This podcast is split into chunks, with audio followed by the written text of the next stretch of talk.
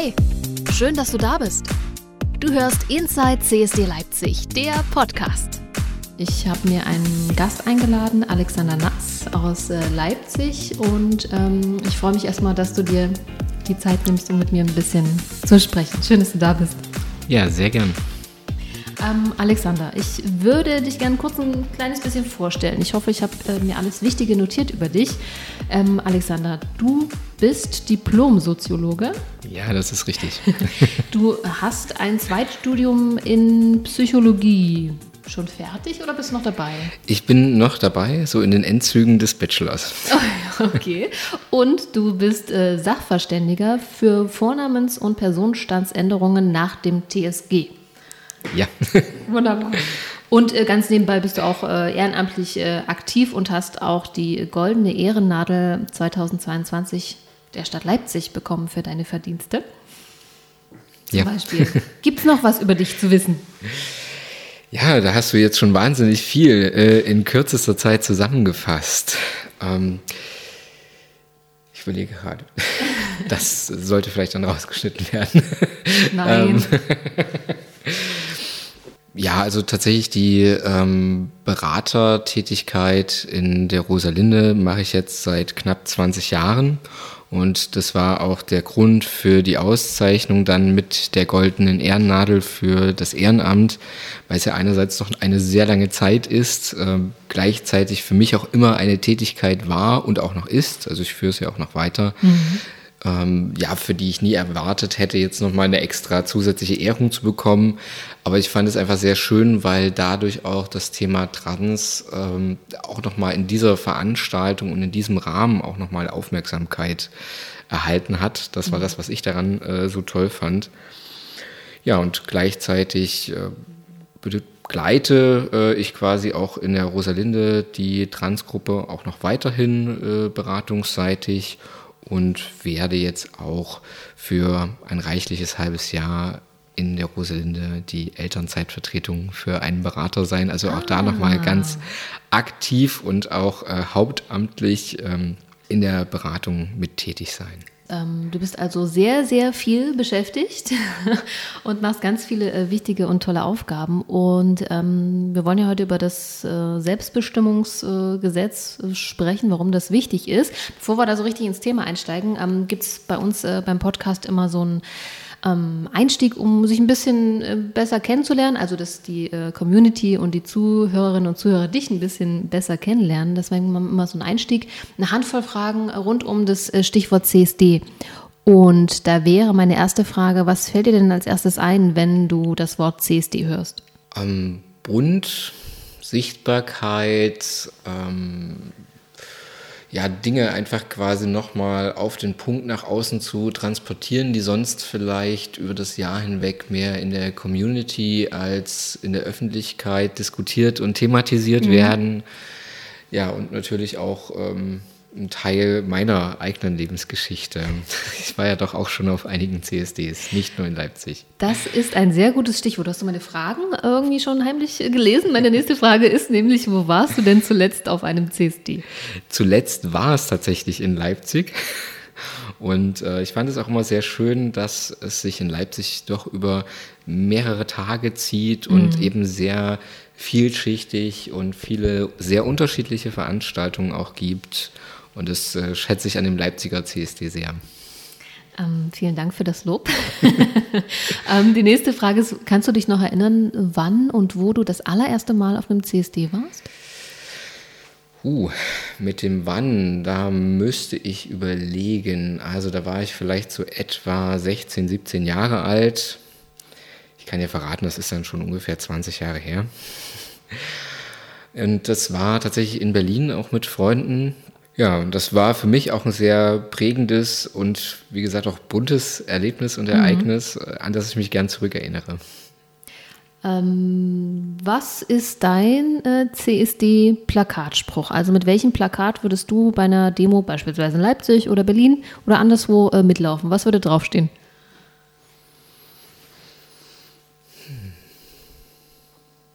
Hast. Noch Bedenkzeit. Ja. Äh, Alexander überlegt, was ist natürlich auch eine schwierige Frage, ne? So für einen Einstieg, was würdest du auf ein Plakat schreiben? Aber so völlig kalt erwischt. ähm, vielleicht sowas wie schaut hin und hört zu. Ja, gut. Finde ich gut, kurz und knapp und äh, eine einfache Aussage ist doch, äh, finde ich richtig gut. Und die letzte Frage, die ist hoffentlich äh, einfacher für dich zu beantworten. Was ist denn dein CSD-Demo-Party-Song? Also wenn der irgendwie läuft, dann äh, bist du, ist kein Halten mehr bei dir. Das fällt mir jetzt tatsächlich echt schwer zu beantworten, weil ich musiktechnisch so querbeet unterwegs bin, dass ich gar nicht so jetzt ein Lied irgendwie herausgreifen könnte. Mach spontan, was kommt dir in den Kopf? Hm. Thematisch würde natürlich sowas gut passen wie Over the Rainbow.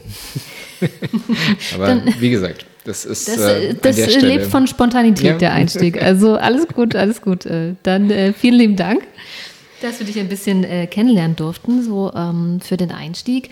Jetzt ähm, wollen wir ein bisschen mehr so ins Thema auch einsteigen. Ich habe schon eingangs gesagt, also warten, äh, ja, ist, ist so das Stichwort, um das es sich dreht, äh, wenn man die Frage stellt, wann kommt endlich das Selbstbestimmungsgesetz? Wann ähm, ist das TSG endlich zu Ende? Also bis, bis heute stand der Aufnahme ähm, ist noch nichts, nichts, also es ist schon viel passiert, aber nicht, dass das ähm, Selbstbestimmungsgesetz in irgendeiner Form schon, schon da ist. Es, es hängt offensichtlich wieder an irgendwelchen Absprachen. Ein Referentinnenentwurf sollte es schon geben, den sich die Institutionen irgendwie angucken können, ob sie damit so konform gehen, aber bis heute ist nichts passiert. Wie äh, ist das für dich? Es wird viel gesagt, äh, ja, das soll es geben und es hätte eigentlich schon da sein müssen, aber es ist immer noch nicht da. Wir warten immer noch drauf. Wie geht's dir damit? Ja, es ist äh, natürlich auch, ähm, auch nochmal eine persönliche Frage der, der Unsicherheit, da ich ja eben auch beruflich zum Thema arbeite, ähm, was für mich eben auch äh, sehr wenig Planungssicherheit ganz persönlich auch bedeutet. Mhm. Aber auch insgesamt ähm, begleitet mich äh, das Thema Abschaffung des TSGs schon recht lang. Ich hatte letztens erst in meiner Übersicht von Vorträgen und Co. mal geschaut, dass ich schon 2009 bei einer Podiumsdiskussion als teilnehmende Person mit dabei war, wo es darum ging, das TSG doch irgendwie abzuschaffen. Und 2009 liegt ja nun doch schon einige Jahre zurück. Mhm. Und entsprechend fühlt sich dieses Warten für mich auch schon genauso lang an, sodass ich persönlich äh, im Moment gerade das Gefühl habe, okay, wir waren noch nie so nah an einer Änderung, sodass äh, ich einerseits positiv gestimmt bin, zu sagen, jetzt passiert scheinbar mal wirklich etwas im Vergleich zu den letzten Jahren, wo das formal gesagt wurde, dass es doch ganz schön wäre, da eine neue Regelung zu haben.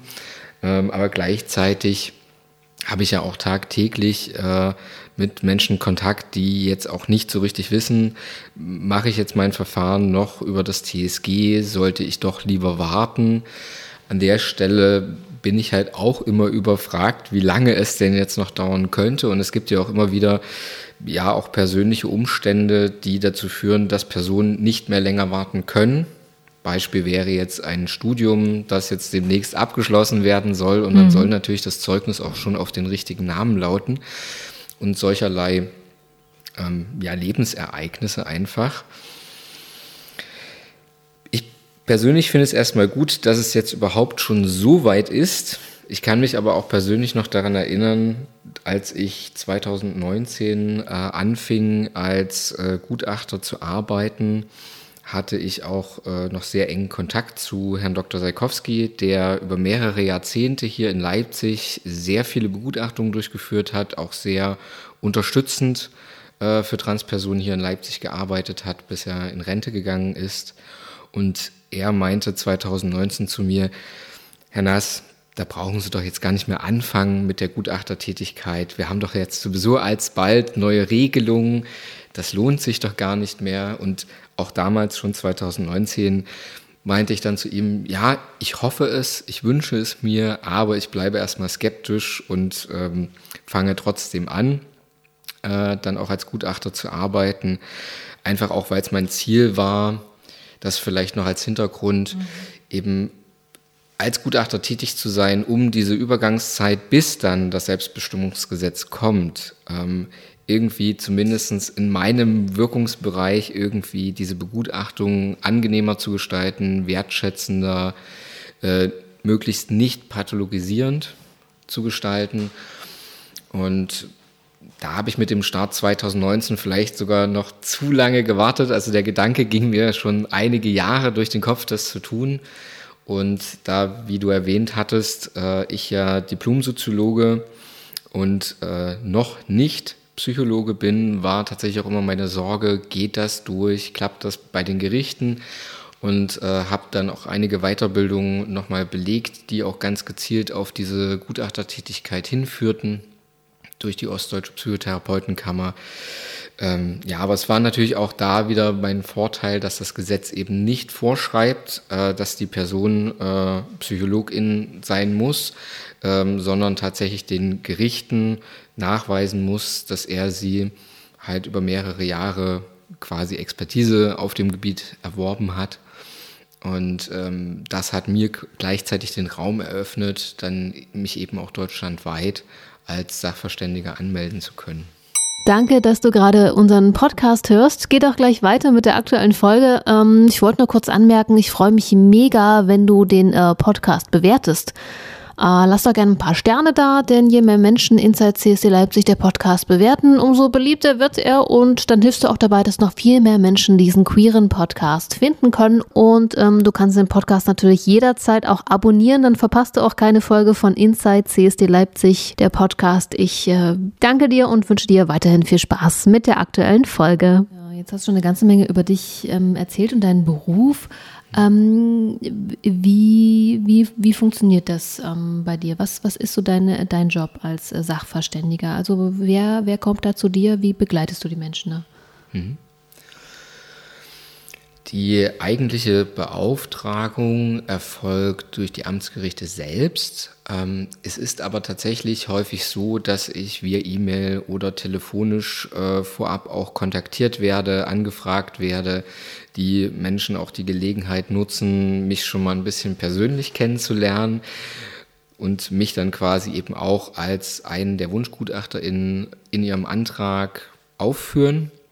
In den meisten Fällen folgen die Gerichte auch diesen Wünschen, sofern diese Personen, die da gewünscht werden, auch beim Gericht als Sachverständige aufgelistet und verzeichnet sind. Das ist immer der wichtigste Punkt. Ähm, und äh, ja, gleichzeitig äh, werde ich quasi auch im überwiegenden Fall tatsächlich auch gewünscht, was mich natürlich auch sehr freut, weil mir das zeigt, äh, irgendwas muss ich doch ein wenig richtig tun. Ähm, also es gibt natürlich eine immense Vernetzung innerhalb der Community. Das ist ja auch super und da wird sich halt auch wahnsinnig viel ausgetauscht. Wo bist du gewesen? Wie ist es dort gelaufen? Und äh, das ist halt etwas, das dann sehr positiv für mich ausfällt, was mich immer sehr freut. Also auch letztens meinte eine Antragstellerin zu mir, als sie einer guten Freundin mitteilte, dass sie zum Herrn Nass geht, die Freundin wohl meinte, ach Mensch, da hast du ja fast den Sechser im Lotto quasi gezogen, dass das geklappt hat. Und sowas rückgemeldet zu bekommen, ähm, ist quasi so eine ganz eigene Bezahlung schlechthin. Mhm.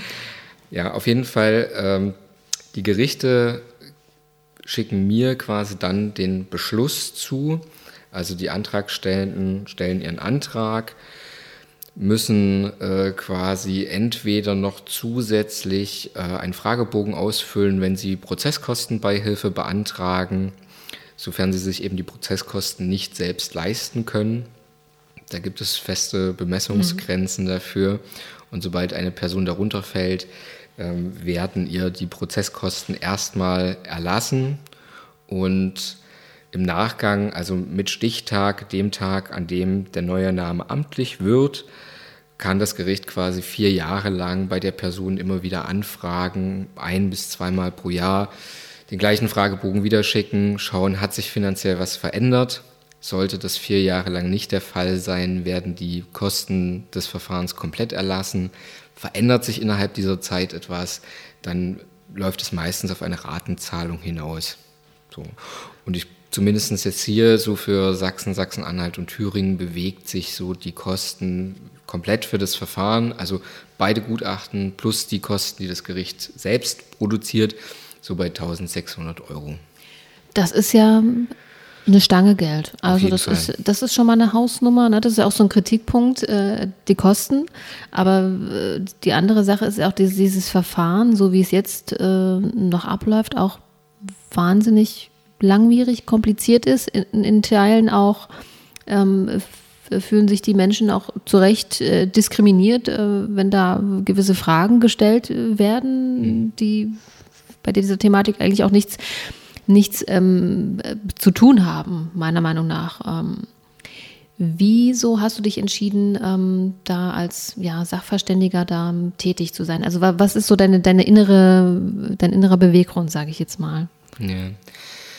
Also im Rahmen der vielzähligen Beratungsgespräche, auch in der Rosalinde und ähm, auch in meinem wissenschaftlichen Arbeiten, ähm, sei es jetzt Diplomarbeit oder begonnene Doktorarbeit, habe ich halt einfach ganz viel mit den Menschen äh, so über ihren Lebenslauf, über ihren Werdegang gesprochen und natürlich auch über die Begutachtung, die sie erlebt haben. Und da wurden mir also ganz äh, schauerige Geschichten teilweise erzählt, äh, auch noch in der Jetztzeit. Also man kann leider eben auch nicht sagen, das ist etwas, das der Vergangenheit angehört, und äh, so haben wir halt immer noch äh, GutachterInnen, bei denen sich die Personen teilweise bis auf die Unterwäsche halt ausziehen sollen, sei es jetzt mit der Begründung ähm, neurologischer Untersuchungen oder teilweise um zu schauen, wenn die Person äh, selbstverletzendes Verhalten in der Vergangenheit erwähnt hat, zu schauen, ob das eben wirklich der Vergangenheit angehört und ähnliche Dinge. Ähm, und natürlich auch leider immer noch sehr häufig die Fragen eben, sei es nach sexueller Orientierung oder ähm, sexuellen Vorlieben und äh, Praktiken. Ähm, und das waren für mich einfach Punkte, wo ich gesagt habe, ähm, bin zwar quasi dann, wenn ich selbst Gutachter bin, wiederum nur ein kleines Rädchen im großen Ganzen ähm, und kann dadurch nicht das Begutachtungssystem insgesamt äh, revolutionieren. Aber ich bin halt wirklich äh, Sachverständiger geworden mit der Vision, ähm, all diese Dinge eben nicht zu tun, ähm, mit den Menschen einfach nur so entspannt wie möglich ähm, über die Dinge, die sie erlebt haben, zu sprechen weil ja, irgendwas muss ja trotzdem im Gutachten landen, ähm, solange es eben noch gefordert ist, dass Gutachten entstehen sollen, aber eben diesen gesamten Prozess einfach so angenehm wie möglich zu machen, so wertschätzend wie möglich. Und ähm, so arbeite ich beispielsweise auch so, dass ich während des Gespräches ganz bewusst äh, nichts mitschreibe oder aufzeichne, sodass äh, diejenigen wissen, was jetzt hier besprochen wird, ist das eine. Das schriftliche Gutachten ist trotzdem nochmal etwas anderes und habe auch eine Arbeitsweise gewählt, in der beispielsweise die, ich mache wirklich sehr wenige psychologische Fragebögen, es sind bei mir nur vier Stück, um gleichzeitig da auch den Gerichten ein Stück entgegenzukommen, weil bei psychologischen Gutachten auch äh, ein Stück Diagnostik mit erwartet wird, äh, gleichzeitig aber auch nicht zu viel zu machen, damit es auch nicht unnötig teuer wird. Ähm, den Personen diese vier Fragebögen mit nach Hause zu geben, sodass sie die auch nicht vor Ort machen brauchen und eben auch im Nachgang, wo man sich schon kennengelernt hat, weiß, okay, wie bin ich so eingestellt, ähm, sodass es sich nicht ganz so nach Prüfungssituation anfühlt. Und gleichzeitig gebe ich auch ähm, nochmal Fragen mit, äh, die mhm. halt die Personen quasi ergänzen zu ihren Lebensgeschichten, die sie ja schon aufgeschrieben haben für die Begutachtung, ähm, auch nochmal diese Explorationsfragen in aller Ruhe selbst beantworten können, ähm, was sonst oftmals bei Sachverständigen so im Gespräch mit erfragt wird und eben mitgeschrieben wird. Und so haben die Menschen halt bei mir die Gelegenheit, nochmal in aller Ruhe zu überlegen, was will ich noch ergänzen, wie will ich das ausdrücken. Das nimmt auch nochmal ganz viel Anspannung aus dem Gespräch selbst heraus. Gleichzeitig auch die Fehlerquelle, und das war mein Ursprung auch für dieses Vorgehen, mhm. ähm, die Menschen diese Frage selbst beantworten zu lassen. Ich hatte in den Beratungen tatsächlich auch immer wieder die Situation gehabt, dass Menschen da sehr unglücklich mit ihren eigentlich positiv ausgefallenen Gutachten vor mir saßen, einfach weil biografische Aspekte und Details im, in den Gutachten falsch wiedergegeben war und sie sich quasi von ihrem Gutachten einfach völlig ähm, ja, missverstanden fühlten und leider ja diese Gutachten auch nach dem Verfahren selbst oftmals nochmal der Krankenkasse oder Krankenhäusern vorgelegt werden sollen, obwohl die das eigentlich nicht fordern dürften, weil es ja keine medizinischen Dokumente sind, wird aber oftmals gemacht. Und äh, ja, so schämten diejenigen sich oftmals für diese inhaltlich falschen Gutachten, obwohl sie positiv waren. Und das war für mich eben auch der Grund zu sagen, ähm, ich möchte gar nicht wirklich Stichpunkte mitschreiben und das Gutachten dann auf Basis dieser Stichpunkte erstellen, weil das einfach sehr fehleranfällig ist und so eben die Möglichkeit für diejenigen im Nachgang nochmal Dinge ergänzen zu können. Und ja, die Person ist ja sowieso Experte, Expertin für ihr eigenes Leben und von daher auch mein Vorgehen, auch die Person selbst äh, danach zu be befragen und quasi eben auch dadurch ein Stück weit am Gutachten mitwirken und mitarbeiten zu lassen. Ja. Was sind so für dich die äh, schönsten Momente bei deiner Arbeit, auch wenn sie natürlich ähm, ja, keine, keine einfache Arbeit ist? Ähm, du kriegst ja auch sehr viel mit über die Menschen, du, du äh, schreibst diese Gutachten. Ähm, ja, aber was, was nimmst du da für dich auch mit? Die für mich schönsten Momente sind äh, tatsächlich die, wenn entweder im oder nach dem Begutachtungsgespräch selbst die Person sagt, ach, das war aber angenehm, das habe ich mir so überhaupt nicht vorgestellt und ja, ist schon vorbei. Hm. Ja, das war aber gut. Äh, oder eben auch äh, sonst, wenn ich quasi äh, im telefonischen oder E-Mail-Kontakt äh, mit ganz vielen Menschen jeden Tag stehe und da auch rückgemeldet bekomme, endlich geht mal jemand ans Telefon oder ruft auch zurück. Ähm, ich habe ja auch bewusst keine Telefonsprechzeiten eingerichtet, weil ich weiß bei therapeutischen Praxen, was das für einen Stress bedeutet, für beide Seiten wohlgemerkt. Ähm, und so dass ich quasi, wenn ich eben nicht rangehen kann, dann auch später selbstständig quasi zurückrufe.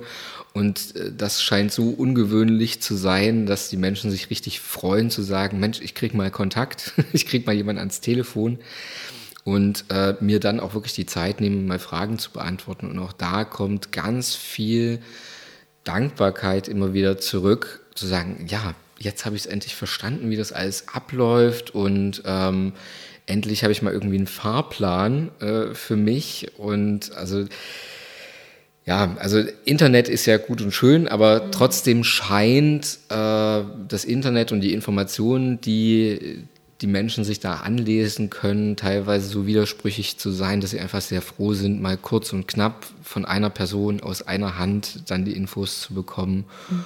Und äh, ja, so sind teilweise ja meine Telefonate halbe kleine Beratungsgespräche. Aber das wird eben auch sehr dankbar angenommen. Und das mhm. freut mich auch ganz ehrlich. Ähm, die Kritik am aktuellen äh, TSG ist groß. Ne? Das, das ist äh, so, ein, so ein Dauerthema und das Warten ist noch viel, viel größer. Äh, die Leute sind angespannt, sie wollen endlich das Selbstbestimmungsgesetz haben. Warum aus deiner Sicht braucht es dieses Selbstbestimmungsgesetz und äh, ja, wie sollte es idealerweise aussehen? Es gibt ja Eckpunkte, die äh, bekannt sind, ähm, aber es ist äh, noch hier und da was in der, in der Schwebe, sage ich jetzt mal, wie es dann inhaltlich ausgestaltet werden soll. Aber warum ist das notwendig? Es ist aus meiner Sicht notwendig, um eben genau diese oftmals sehr pathologisierende Begutachtung abschaffen zu können und äh, einfach den Menschen die Selbstbestimmung, ich wollte fast sagen, zurückgeben zu können, aber es war ja eigentlich noch nie so. Also erstmalig eigentlich den Menschen die Selbstbestimmung äh, über ihr Geschlecht überhaupt an die Hand zu geben. Und äh, ja, ich finde es sehr spannend, dass, ähm, da werden wir sicherlich auch noch dazu kommen, es so viel Debatte in Deutschland dazu gibt, äh, wenn doch gleichzeitig in einigen anderen Ländern das seit Jahren gängige Praxis ist. Also wer jetzt nur ähm, ja, Länder wie Malta, Luxemburg, Schweiz, äh, Belgien und so weiter genannt ähm, und teilweise eben auch gar nicht so weit weg. Und ähm, trotzdem scheint es hier quasi noch äh, so eine absolute Neuerung zu sein. Was glaubst du, woran, woran das liegt, dass die Debatte darum auch immer wieder ja, entfacht und immer wieder Meinungen aufploppen, auch die das vielleicht auch kritisch sehen, wie das Selbstbestimmungsgesetz ausgestaltet äh, werden kann? Es kommt immer darauf an, von welcher, sag mal, politischen Seite das so besprochen wird. Aber was, was glaubst du, woran liegt das, dass da diese vielleicht auch Ängste irgendwo sind oder auch Ablehnungen? Was glaubst du? Ja, tatsächlich kann man ja fast in äh, alle Bereiche schauen, in denen größere Neuerungen aufgekommen sind. Auch in der Geschichte ähm, gab es ja dann immer Strömungen, die eher auf die Ängste fokussiert haben, äh, teilweise auch völlig irrationale Ängste.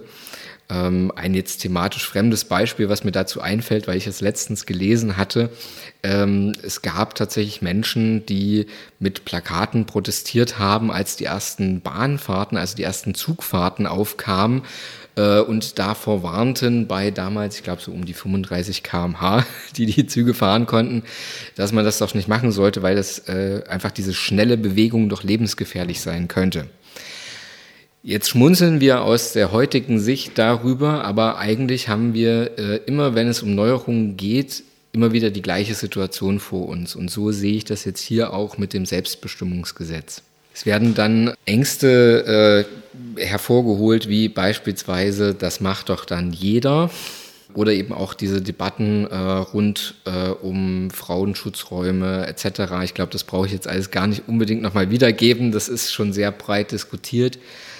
Ja, und deswegen eben auch mein Verweis auf äh, die anderen Länder, äh, in denen das seit Jahren gängige Praxis ist, in denen sich auch gezeigt hat, ähm, es gab, außer vielleicht ganz am Anfang natürlich von denjenigen, die gewartet haben, dass die neue gesetzliche Regelung kommt, ähm, quasi kein Ansturm auf äh, die Institutionen, um dann plötzlich ähm, Namen und Personenstand zu ändern oder eben auch äh, keinen ständigen Wechsel. Auch das wird ja ganz oft äh, thematisiert im Zusammenhang mit dem Selbstbestimmungsgesetz. Ja, und äh, das sind auch Punkte, man muss sich das ja mal überlegen. Ähm, so ein Vorname-Personenstand ist ja, selbst wenn die formale Änderung deutlich einfacher geht, nicht so schnell getan. Wir haben immens viele Dokumente, die auf unseren Namen lauten. Ich habe das jetzt auch ganz persönlich nochmal mit der mhm. Änderung meines Nachnamens dann äh, im Zuge der Heirat äh, mit meinem Mann erlebt. Also es sind ja auch Punkte wie Personalausweis muss geändert werden, äh, Krankenkassenkarte, Bankkarte, Führerschein, was mir jetzt nicht noch so alles einfallen würde. Und da hängen ja auch immense Kosten dran. Also das macht keine Person freiwillig, weil sie jetzt gerade Langeweile hat und äh, nicht tatsächlich auch jedes Jahr aufs Neue. also von daher sind es auch Punkte, ähm, ich muss ja tatsächlich auch äh, mit diesem Vornamen und diesem Personenstand in meinem Alltag leben wollen. Auch das ist ein weiterer Punkt. Also es ist ja eben nicht der Fall, dass ich jetzt einfach meinen Namen von Paul auf Karl ändere, weil mir Paul jetzt nicht so gefällt, ähm, sondern ich muss ja dann auch wirklich als Paula beispielsweise äh, eben im Alltag unterwegs sein wollen. Und ich glaube, das fällt äh, vielen schwer, nochmal diesen Unterschied zu verstehen, ähm, dass ja auch bislang ähm, Transpersonen eben im Rahmen des Outings ja eine wahnsinnige Arbeit äh, geleistet haben und äh, Diskriminierung teilweise ja auch immer noch an der Tagesordnung ist. Und ähm, dieser Schritt, das sehe ich auch in den Biografien des Outings, lange überlegt wird. Also die allermeisten Transpersonen wissen auf irgendeine Art und Weise schon sehr frühzeitig in der Kindheit, also auch noch bevor überhaupt äh, Pubertät beginnt, schon, dass bei ihnen etwas in Anführungszeichen anders ist, ohne das vielleicht äh, schon direkt benennen zu können. Ähm, aber diese Selbsterkenntnis erfolgt recht früh. der weitaus zeitlich deutlich längere Teil besteht zum einen darin, das für sich selbst dann irgendwie anzunehmen, aber eben auch ähm, mit sich irgendwie darüber einig zu werden, wie vermittle ich das jetzt meinem Umfeld und was könnte dann auf mich zukommen, welche Reaktionen erwarte ich von meinem Umfeld. Mhm. Und äh, diese ähm, Gedankenspiele mit den Reaktionen, äh, ja, also da werden eher negative Reaktionen angenommen, weshalb dann auch ein Outing auch nochmal verzögert und hinausgeschoben wird und ähnliches. Und das ist ja genau der Punkt, äh, ja, dem sich ja alle Personen eben auch aussetzen, die dann eben auch über das Selbstbestimmungsgesetz eine Vornamenspersonenstandsänderung äh, vornehmen lassen, nämlich von heute auf morgen in ihrem Umfeld ja auch mit einem anderen Vornamen und Personenstand auftreten zu dürfen, aber eben auch zu müssen. Was ist denn äh, dein, dein Wunsch in Bezug auf das Selbstbestimmungsgesetz? Vielleicht die Frage, Wann soll es endlich äh, da sein und in Kraft treten? Schaffen wir es noch dieses Jahr? Wäre eine Frage. Was ist dein, äh, was ist dein Wunsch? Ja, also mein Wunsch wäre natürlich so schnell wie möglich. Jetzt bin ich halt selbst kein Beteiligter, der daran etwas tun kann. Ähm, ich beuge ja die ganze Zeit schon äh, die Aussagen, wann es soweit sein soll. Teilweise war dann vom ersten Quartal 23. Jetzt sind wir aktuell bei dem, was ich höre, so voraussichtlich irgendwo Mitte des Jahres. Ähm, ja, wünschen würde ich es mir natürlich so schnell wie möglich. Wie gesagt, äh, seit 2009 bin ich da auch mit engagiert dafür, dass das mal so kommt. Ja, gleichzeitig, jetzt habe ich meinen Faden verloren. Ist, ist kein Problem, ich helfe dir, den, ja. den, den, Faden wieder zu finden. Ähm, ähm, also meine Frage äh, war, was so dein Wunsch ist. Ne? Jetzt haben wir den zeitlichen Horizont irgendwie abgesteckt. Ähm, Gibt es noch was, was du sagen möchtest dazu, was dir vielleicht wichtig ist zu dem Thema, zum Thema Selbstbestimmungsgesetz?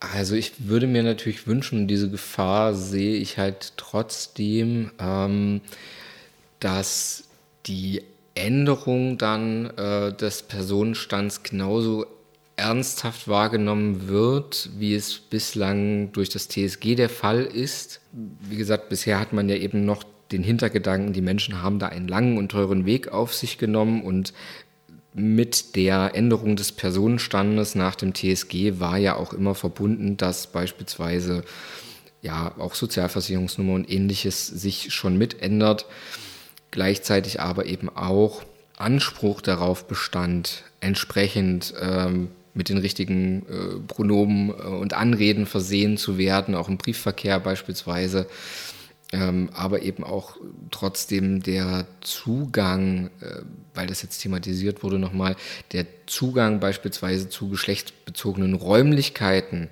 ähm, ja auch damit gesichert war.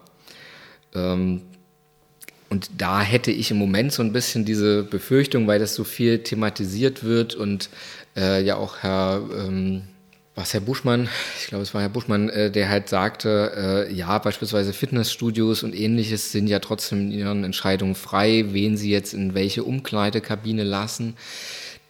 Diese ähm, Freiheit war bisher zwar auch gegeben, beispielsweise für die Fitnessstudios oder für Frauenhäuser, ähm, aber gleichzeitig dadurch, ähm, dass es bislang eben ja so ein anstrengender Prozess war über das TSG, mhm. hatten diejenigen auch gleichzeitig sich damit auch diese Anrechte gesichert und ähm, konnten quasi auch rechtlich äh, entsprechend Klage einreichen, wenn sie da diskriminiert wurden. Ähm, und da würde ich mir tatsächlich wünschen, dass wenn eine Person über das Selbstbestimmungsgesetz ihren Personenstand, ihren Vornamen geändert hat, mhm. dass es auch quasi die gleiche Tragschwere beibehält, wie es halt bisher der Fall war. Und dann ja nicht gedacht wird, ja, kann sich ja immer wieder ändern. Äh, also nehmen wir das jetzt mal nicht so ernst. Also das wäre zumindest für den Anfang, ich glaube, sowas würde sich im Laufe der Zeit auch legen, aber für den Anfang so meine Befürchtung, dass sich da quasi in der Wahrnehmung was ändert und es wieder zu einer neuen Art von Diskriminierung führen könnte auch. Okay, also das ist auf jeden Fall das, was, was auf keinen Fall ähm, passieren soll. Es geht ja. ja darum, die Menschen ähm, ja, eher zu unterstützen und auch diesen ganzen Prozess, der sowieso ganz persönlich äh, kein einfacher ist, ja, sich ähm, zu outen als, als trans und alles, was damit äh, zu tun hat, dass man nicht auch noch durch ein ja, gesetzliche Bestimmungen den Menschen es noch schwieriger macht, ähm, sich auf diesen Weg zu begeben, ist ja eh schon ähm, schwierig genug. Und ähm, ich denke, da ist Unterstützung ähm, auf allen möglichen ähm, Ebenen das Wichtige, was wir ähm, machen können. Auch, äh, ja, so würde ich jetzt ähm, dazu sagen. Ähm, Alexander, es, du hast ja ähm, die Goldene Ehrennadel bekommen für deine ehrenamtliche Tätigkeit. Ähm, Im letzten Jahr war das, 2022. Mm, ich würde noch darüber sprechen wollen. Also warum ist dir das auch so wichtig, dich ähm, über deinen Job hinaus noch ehrenamtlich ähm, zu engagieren? Was ist da der Hintergrund? Warum machst du das? Ich sehe halt, äh, dass ja im sozialen Bereich die Gelder halt auch immer Mangelware sind und äh, die Rosalinde beispielsweise hat äh, ihre Beratungsstellen in den letzten Jahren äh, verdoppelt und äh, trotzdem haben sie einfach immense Schwierigkeiten, alle ankommenden Beratungen äh, trotzdem auch bewerkstelligen zu können. Und äh, da ist es mir tatsächlich ein Bedürfnis, äh, da ehrenamtlich auch mit zu unterstützen. Und äh, gestartet war das Ganze eben vor ungefähr 20 Jahren, als ich selbst äh, ein längeres Praktikum in der Rosalinde gemacht hatte. Und ähm, in dem Zusammenhang darauf stieß, dass es zwar noch eine Transgruppe gab, aber diejenigen, die die Gruppe eigentlich leiten sollten, nicht mehr auftauchten, nicht mehr auffindbar waren. Und äh, ich ja 24-7 vor Ort war und gesagt habe, okay, äh, dann setze ich mich mit hin ähm, und ähm, kümmere mich mit und habe äh, faktisch dann eben diese Gruppe formal neu konstituiert, auch immer ähm, in Begleitung äh, einer Peer-Beraterin.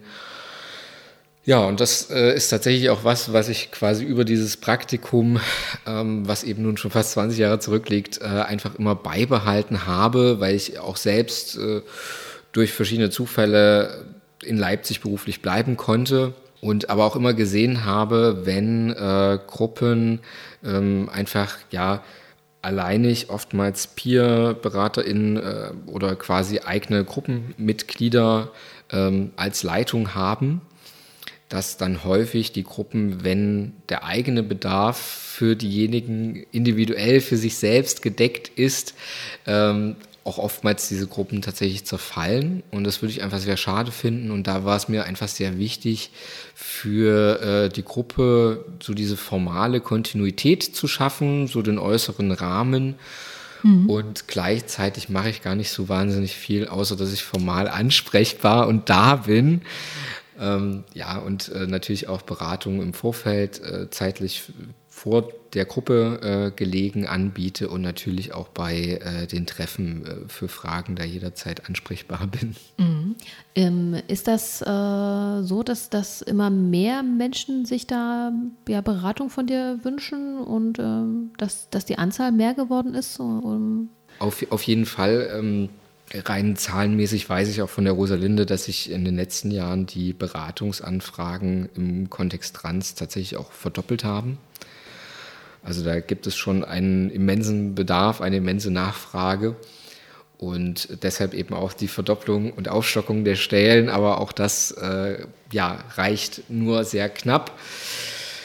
Ja, also das hat sich deutlich erhöht und auch äh, bei mir äh, hat sich das wahnsinnig verstärkt.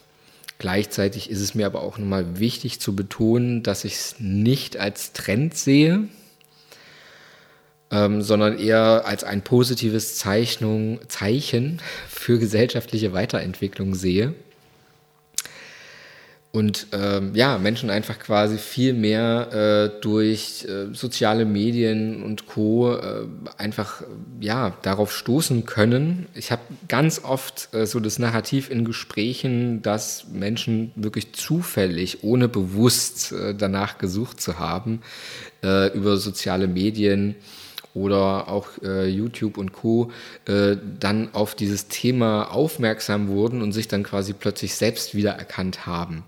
Also auch da ähm, möchte ich nicht unterstützen, äh, zu sagen, okay, diejenigen, gerade jüngere Menschen suchen sich Vorbilder und finden die dann dort und sind deshalb dann trans, sondern eher umgekehrt. Ähm, so wie ich, ich das quasi immer wieder erzählt bekomme, ist es eher ein sich erkennen, wie man eigentlich schon die ganze Zeit ist, nur dadurch eben einen Namen, eine Bezeichnung dafür finden, auf Basis derer man dann quasi einfach weiter schauen kann, okay, was muss ich vielleicht für Schritte oder will ich für Schritte gehen, ähm, eher so rum.